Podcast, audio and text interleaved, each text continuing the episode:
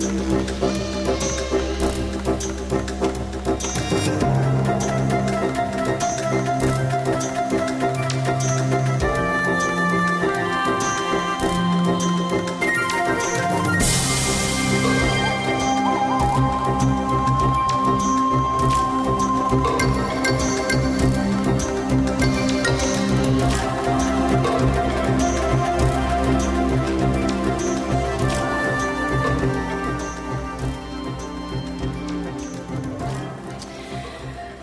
WWF ジャパン presents 地球をもっと好きになる1時間。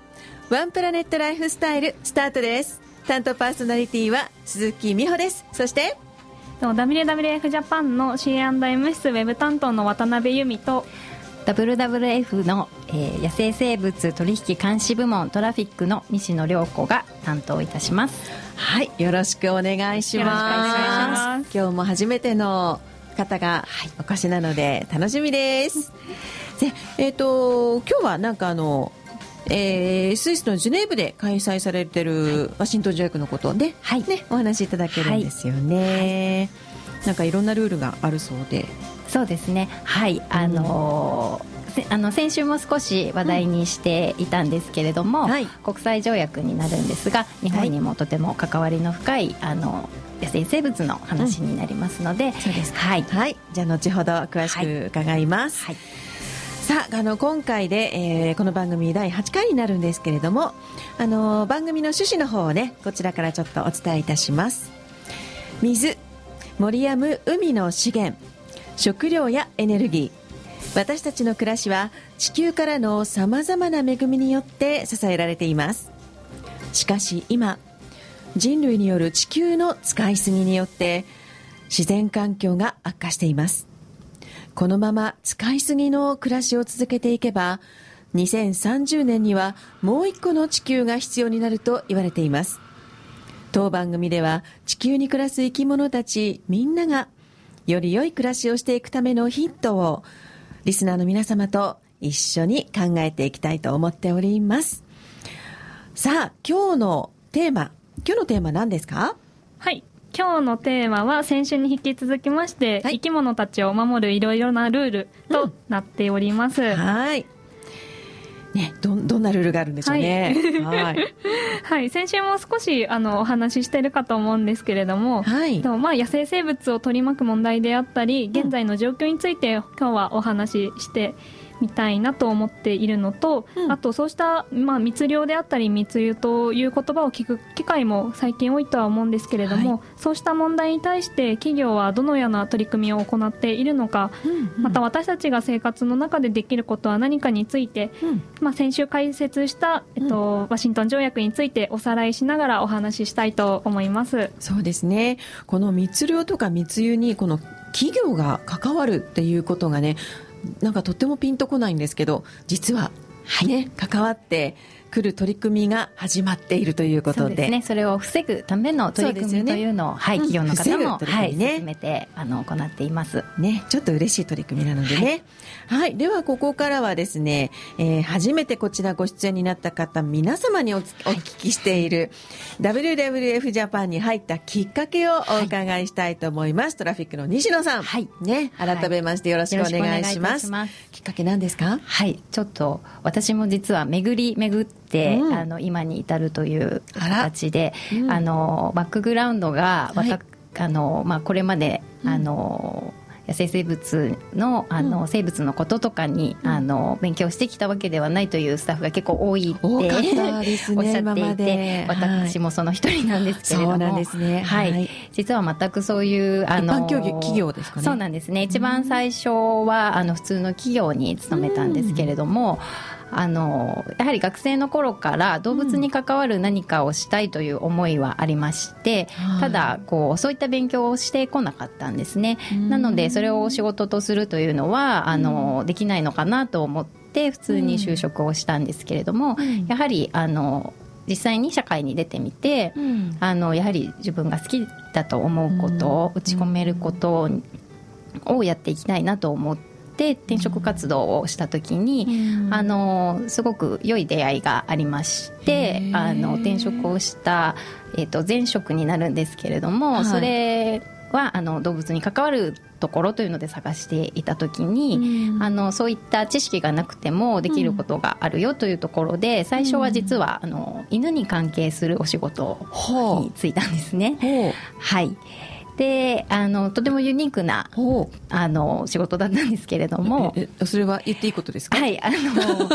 今と全然ちあの違うんですけれども実は、はい、あのドッグホテル犬のホテルはい。の、まあ、アテンダントというあの名称であのやっていたんですスタッフとしてやっていたんですけれどもあの24時間、うん、あの常にスタッフが常駐して刑事列であのお預かりをするというあのユニークなスタイルをとっているところで実は残念ながらそのお店もないんですけれども、はい、やはりそのコンセプトだったりその、うん、あの飼い主さんが、うん、あのまあ、出かけてる間お留守番する間に少し甘やかして過ごせるその犬,、あの犬たちのおじいちゃんおばあちゃんになろうというようなコンセプトのお店で、あの今もでも他にありますますよね。そうなんですよね。ただ多分24時間に人がいて刑事列ってなかなか難しい。あるんですよ。私の知り合いの方がそういうところにお願いするってこの間おっしゃってて、あ、そういうとこあるんだと思って。だからお家と同じ環境で。なので最初にあのすごくヒアリングをさせていただいて、お家でどういうふうに過ごさしていますかっていうことと、あとは他のお家のあのあの犬たちと一緒に過ごすことになるので相性を見たりとかしなくてはいけないのではいそうでまあ、そういうことをするっていうので、うん、まあ、犬のお世話をする以上にやはり飼い主さんとのコミュニケーションだったり、うん、はい。でまあ、オーオープニングスタッフとして新しいお店で働いてたのでそういうちょっと、うん、あのマネジメントするようなことっていうのも学べたっていうのがあるんですけれども。なんですけれども途中で、はい、やはりその動物に関わる中でも、もう少し違う野生の環境を、あのやっぱり良くするような、あのことをしたいなというのでいろいろ悩みまして実は1年休職をしたんですね。あそうですか、はい、でその時にオーストラリアに少し1年行って、えーとその自然私実はあのあんまりそのなんていうか自然環境に触れて、それまであまり。自然体験っていうのをあんまりしないで過ごしてきていて、オーストラリアはお子さんでインドアだったんじゃないですか？いやただただあの田舎がなかったりとかっていうことだったんですけれども。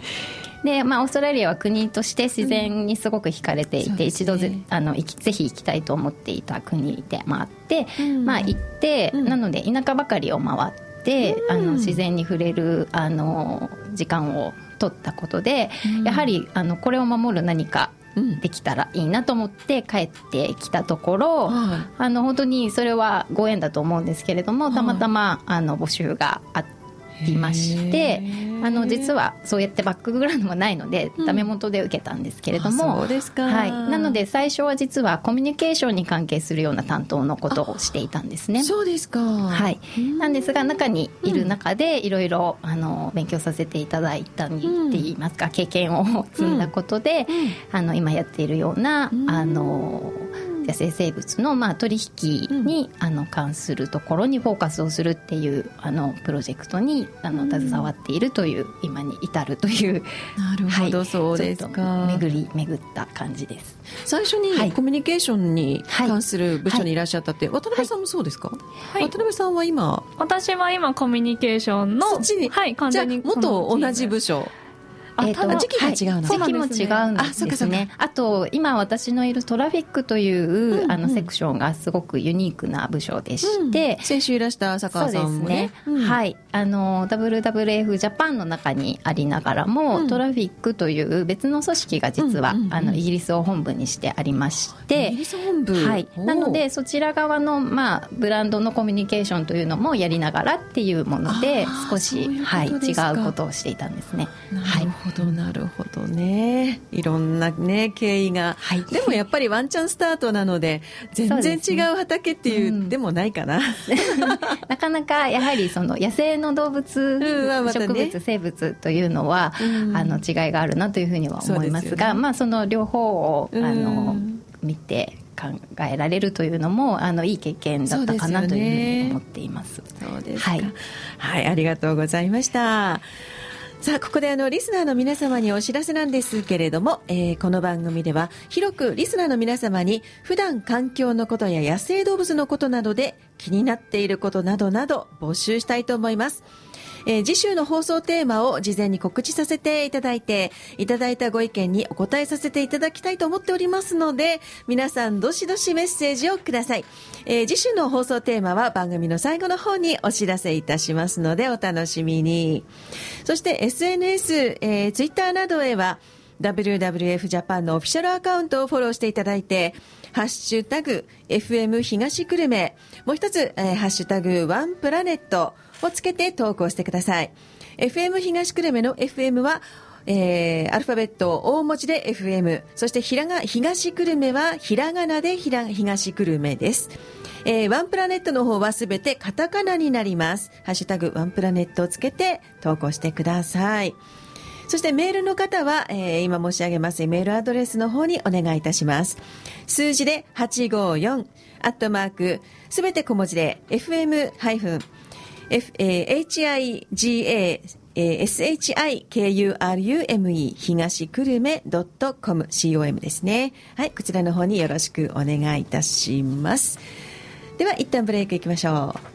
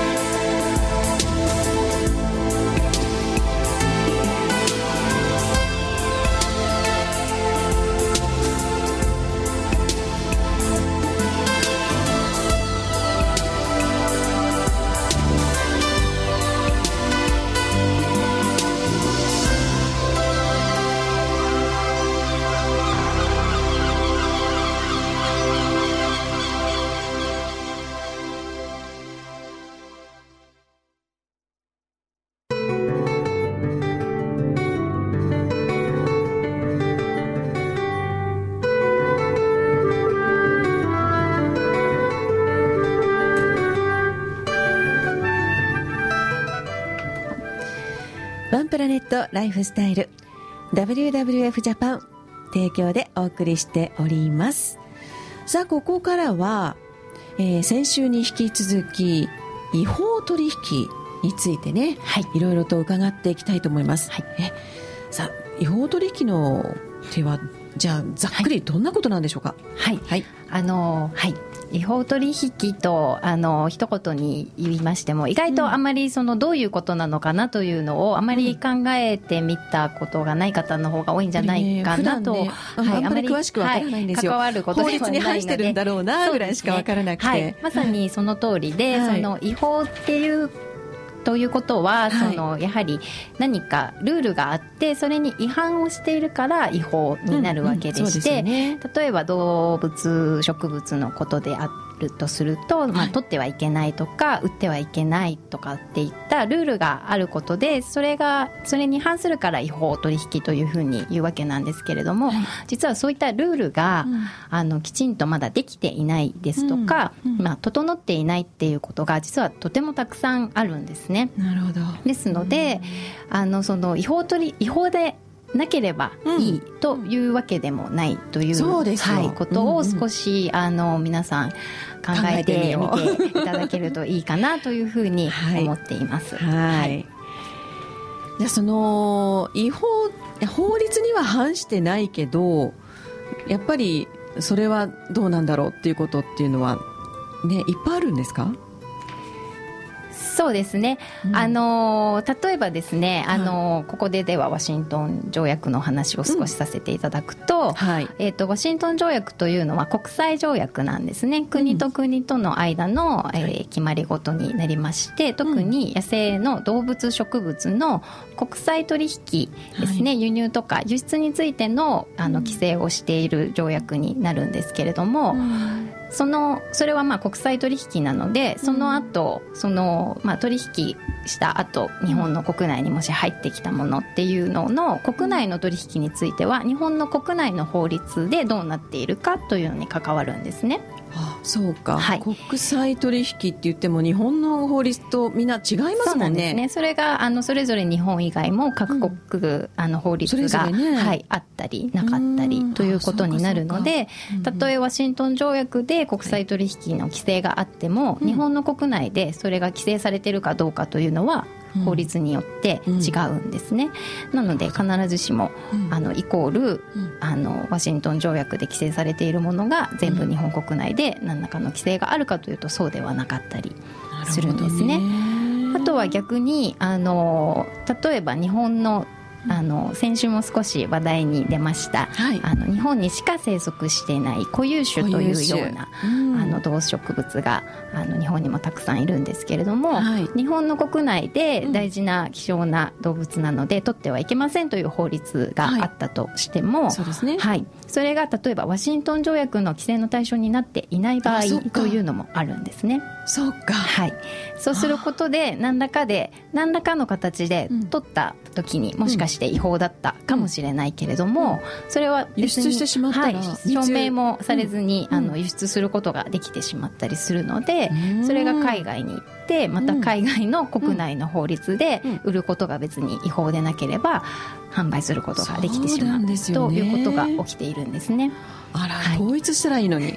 そうなんですよね。ただそれぞれやはりあの生息している生き物も違いますし状況も違いますし、というところで、まあ、ワシントン条約はそんな中でももうみんな国際的に協力をしてあのきちんと管理をして規制をして守っていきましょうというふうに取り決めをしているものということになるんですね。ですのであのそういった条約に加盟している国々のあの代表団が今まさにあのスイスのジュネーブに集まってその対象となっている動物についてて植物も入りますけれども、はい、この先あのどういうふうにしていこうかというのを話し合っていると。いう会議になります。なるほどね。さああの番組あの冒頭でちらっと申し上げたんですが、はい、なんかこの、えー、密輸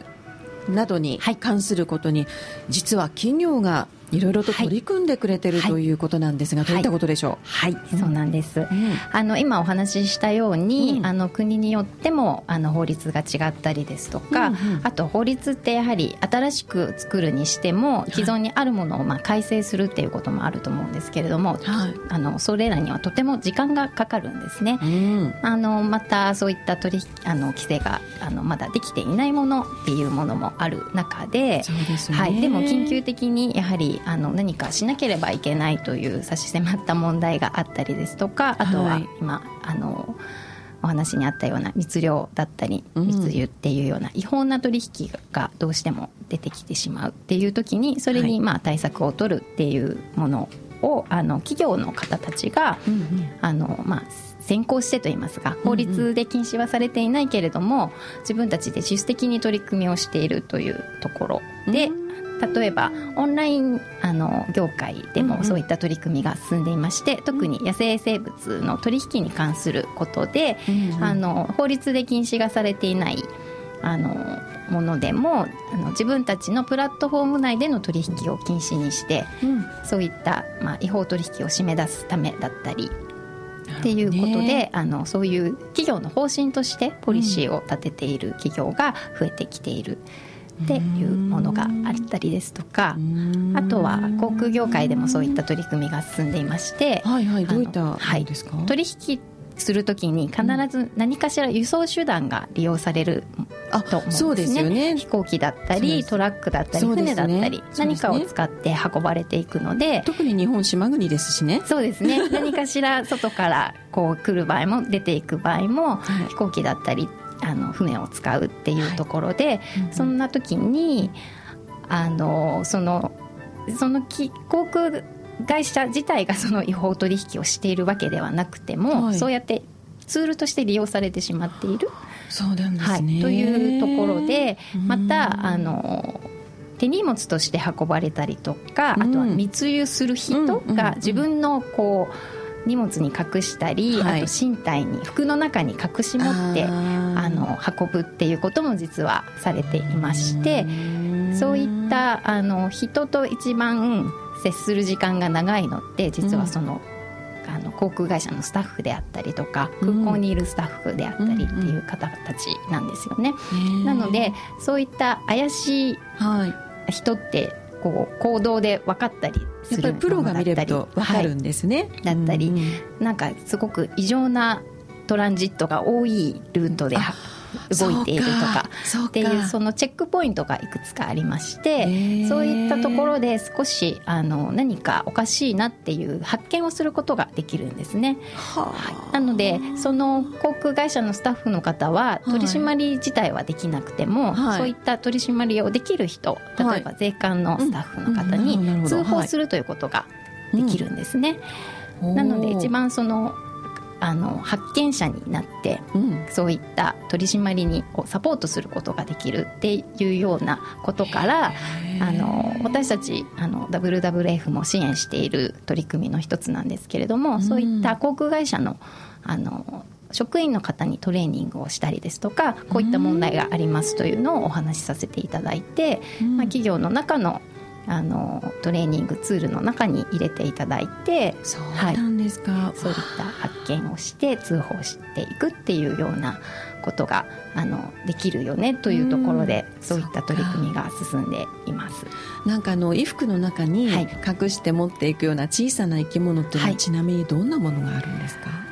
あの爬虫類とかですとやはり鳴かないし鳴かない、ね、はい、匂いもあまりなかったりするので。あのこうスッと亀なんかも。あ亀ね、はい、ポケットに入れたりっていうことも可能になっています。はあ、でも呼吸できるんですかね？できるように。あのはい。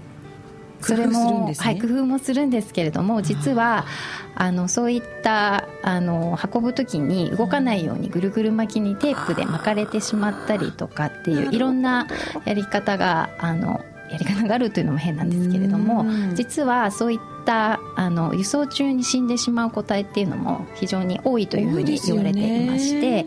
なのであのまあ、爬虫類なんか小さなものですと一度にたくさん運べるのでそのうちの、まあ、半分でも3分の1でも生きていれば儲かると、まあ、儲かるというようなことで、実ははいそうなんです。ひどい状態で運ばれてるっていうのも大きな問題になっています。そうですか。はいわかりました、はい、ではここでまた一旦ブレイクいきます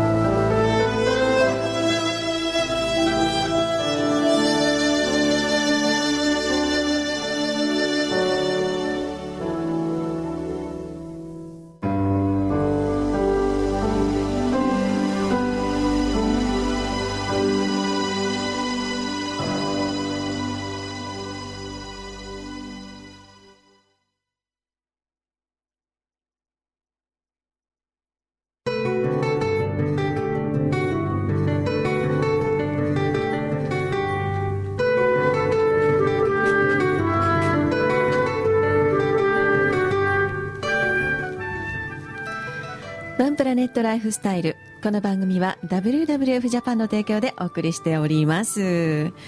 さてさて今週のニュース、はい、何からいきましょう？はい、えっと、今週は BBC のニュースなんですけれども、はい、北極にプラスチックの雪が降っているという。プラスチックの雪が降ってる。はい。あらららら。というのが最新研究で明らかになったというニュースをお伝えしたいと思います。悲しいニュースですね、はいなんと北極圏で、まあ、小さなプラスチック片マイクロプラスチックなどが、まあ、雪に混じって降っているっていうことがあの今回最新の研究で明らかになりました。でその量にもすごくびっくりするんですけども、はい、なんと1リットルの雪から1万個以上のプラスチック片が発見されたそうです。1リットルっていうと想像つきますよ？牛乳パック1個分。1個分ですね、ね、そこになんと1万個以上といういやいやいや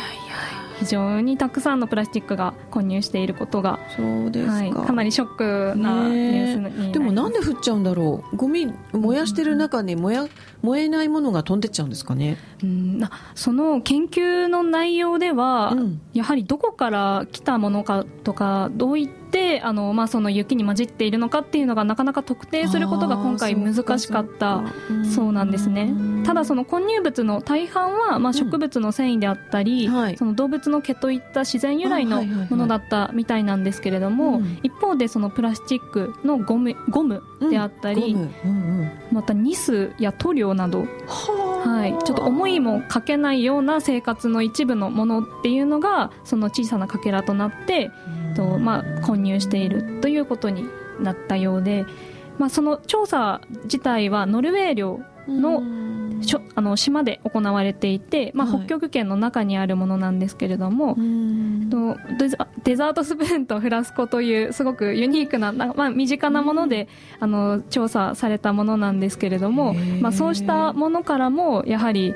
うん見つかっているという、まあ、私たちの想像がつかないようなところでも私たちの生活がやはり影響を及ぼしているんだなというのがすごくショッキングなものになって現れているというニュースになります。なるほどね、はい、そうですか。でももうそういう化学物質なしで今とりあえず生活回らないですもんね、うん、そうですね、まあ、衣服であったりも本当に何でも塗料であったり、ね、フリースであったりもういろんなところにだって家だってそうですもんね、うん、みんなそうやって人工物を使ってるわけで、うんうんうん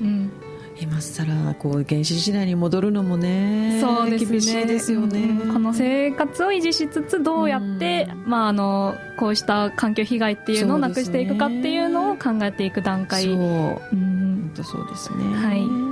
はい。じゃあ次のニュースお願いします、はいとまたプラスチックに関することなんですけれども、はい、WWF がグローバルで展開している海洋プラスチック汚染を解決するための、うん、国際協定の設立のための署名を皆さんにお願いしていたんですけれどもこちらの署名数がなんと100万人を超えたというニュースになります。そうですか。はい。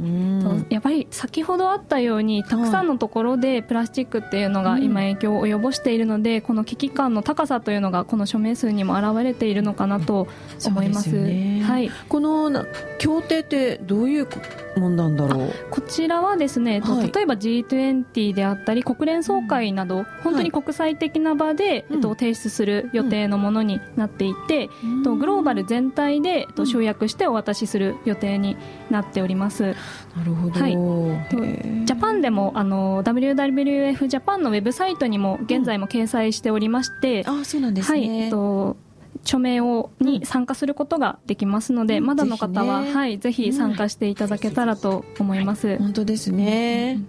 はい。じゃあもう一つ次のニュースいきましょう。はい。と最後のニュースは外来種に関することなんですけれども、はい、はい、外来カタツムリがいたらメールをという気軽な生物調査のお誘いお誘いというか、はい、ニュースになります。外来カタツムリって言っても私見ても見分けがつかない、はい、そうですよね。ねまずはそこからになってしまうんですけれども普段身近なものが、まあ、外来生物かどうかってなかなか、まあ、判断が難しかったりするんですけれどもそう,、まあ、そうした簡単に、まあ、生物調査に参加できるっていうことで少し意識が向くのかなと思います。なるほど。はい。今回この呼びかけを行っているのが、えっとまあ、大阪市の一律の自然史博物館なんですけれども、はい、こうした今、まあ、メールとかですごく、うん、あの皆さんがお使いになっているようなものでまあ、電話であったりよりもすごく心理的障壁もすごく低いものなのかなと思うので、まあ、方法も簡単になってきているのかなというのが印象としてありますので、なんかすごく本当にまあ身近なものを見ることもあの、ね、調査の一環として役に立つことがあるんだよっていうのをちょっと皆さんに知っていただけたらなとそうですね、はい、まあ、もうちょっと夏休みもありますしそうですね。ね子供たち、ついついあのもうゲームやってないで お外に出てね、ね、虫たちをちょっと観察、はい、ね。ぜひ見ていただいて、自然に目を向けるいいきっかけにもなるか本当そうですよね。ただ捕まえてばっかりじゃなくてね、はい、ぜひその自然の環境で見てあげたい。はい。そうですね。はい、ねあのね本当に大事にしてあげたいと思います、ねさあじゃあここでまた一点ブレイクいきましょうかね。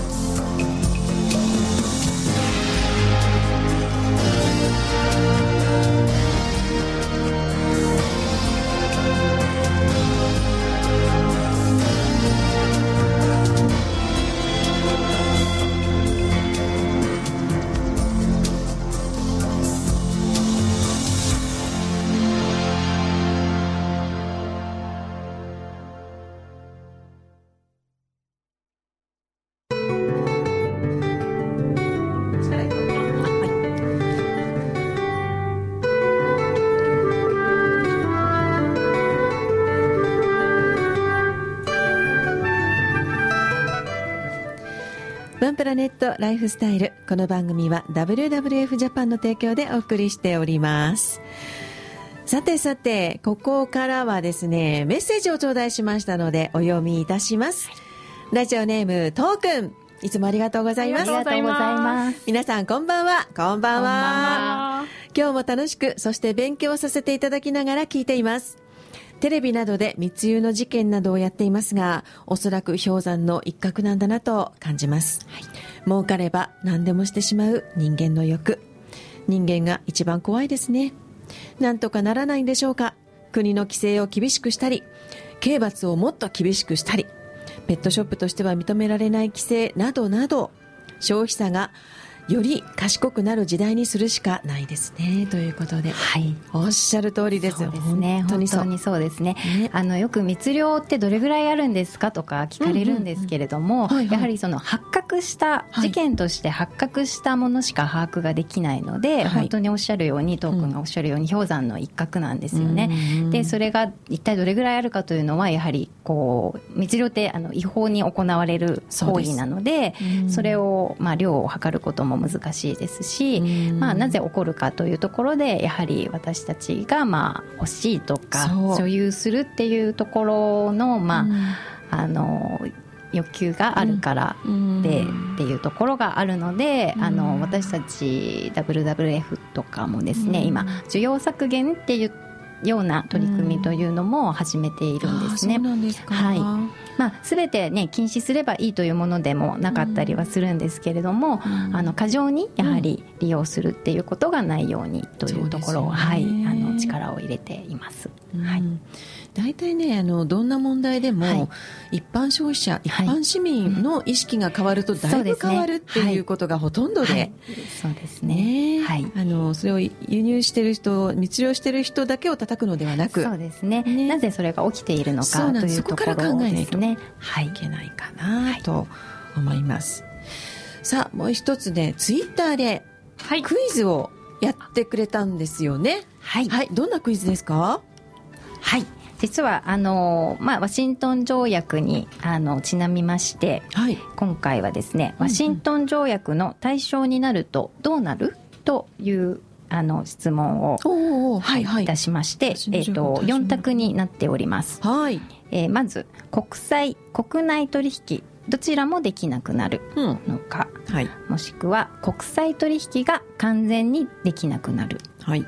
またはえー、国内取引が全く完全にできなくなる。うんうん、で最後はですねそのどれでもないという4択なんですけれども、うん、どれだと思われますか？とりあえずあのこれ答えのパーセンテージどんな感じになってますか、はい、はい、まず一番最初の国際取引も国内取引もどちらもできなくなるというのが42%、はい。えー、そして国際取引が全くできなくなるというのが38%、はい、そして国内取引が全くできなくなるというのは1%、はい、そしてどちらでもないとどれでもないというのが、えー、19%になっております。という回答が出ました、はい、はい、私も答えは私は聞いておりませんあえて、はい、はい、どれかなって今までの説明聞いて、はい、そしたら国際取引が完全にできなくなるにします私。はい。正解は。2番目に多い。2番目。はい。ますが、えー、実は、はいえー、どれでもないが正解になります。19%の人、はい、正解。正解。19%いましたね。すごい、はい、どういうことですかそうなんです。あのー、まあそれがワシントン条約の少しユニークな特徴的なところだとも言えると思うんですけれども、はい、まずあの最初にご説明したように国際条約なので、うん、国内の取引については各国の法律によりますので、うん、えー、国内取引が完全にできなくなるっていうのと国際国内どちらもできなくなるっていうのはないですよね。ないんですよね。うん、で、えー、確かに少しあの意地悪な書き方です。あのあの答えですが国際取引が完全にできなくなるというのは、うんうん、そこが引っ掛け、えー、はい実はあのそうではないんですね。あのワシントン条約のあの規制の対象になっている種が今、えー、動物植物合わせて3万5千種約いるんですけれども、うんえーと、その種ごとに、うん、えー、生息状況とあとは取引の状況によって規制の内容が変わるんですね。はい、で、えー、国際取引が、まあ本当に禁止です。できなくなりますよという、はい、あの規制の,、あの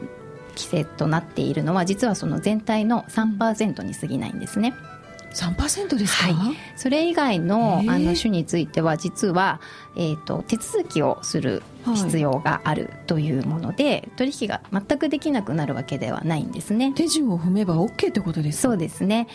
そのなぜかと言いますとやはり私たちさまざまな動物とか植物を、まあ、まあ、利用しているといいますか、うん、あのしながら生活をしている中で、うん、まあ、そういった過剰に取引をすることでその種のまあ、絶滅のその種が絶滅に、の危機にあの追いやられるようなことにならないように、あのきちんと管理をしていきましょうという国際的なルールになりますので、あの必ずしも絶滅の恐れがある種ばかりが対象なわけではないんですね。あそうなんですね、はい、その何も規制がなくて無尽蔵に、あの好きなようにこう取引をして利用してしまっていると、うんうん、あのそのままでは絶滅の恐れが出てきてしまいますよというところで。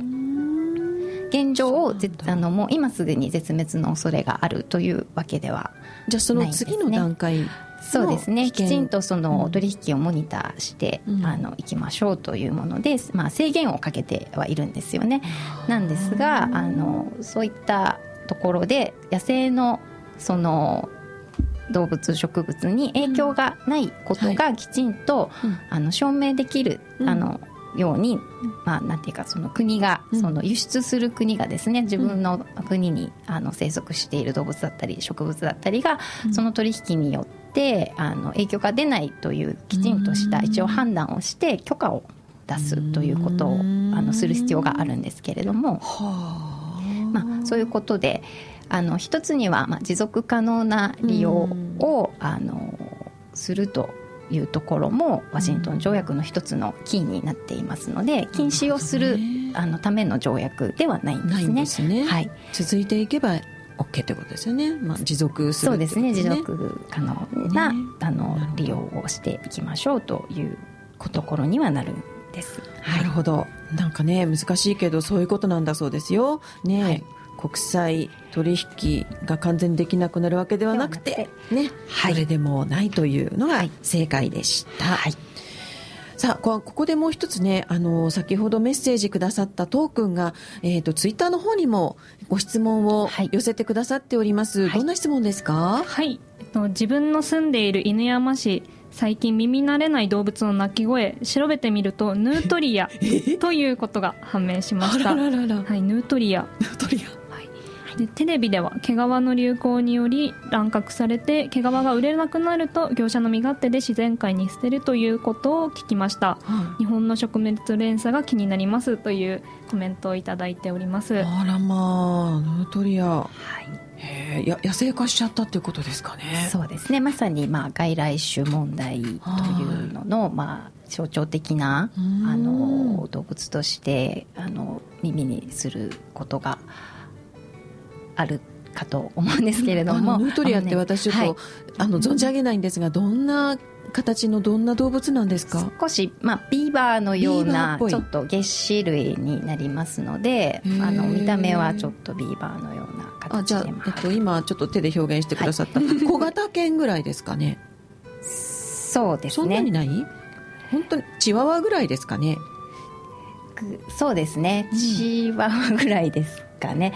でも、はい、大きあの、はい、大きなネズミですよね。そうですね。はい。月種類ですもんね。はい。であのそのトークンさんもおっしゃっていたように毛皮利用でって言っていたのはあの、本当にあの戦戦時中といいますか結構昔の話にはなるんですけれども、ね、現在のということではないんですが、ね、まあ、そういったところでまだまあ、環境問題ですとか外来種問題っていうのがあまりそこまで、あの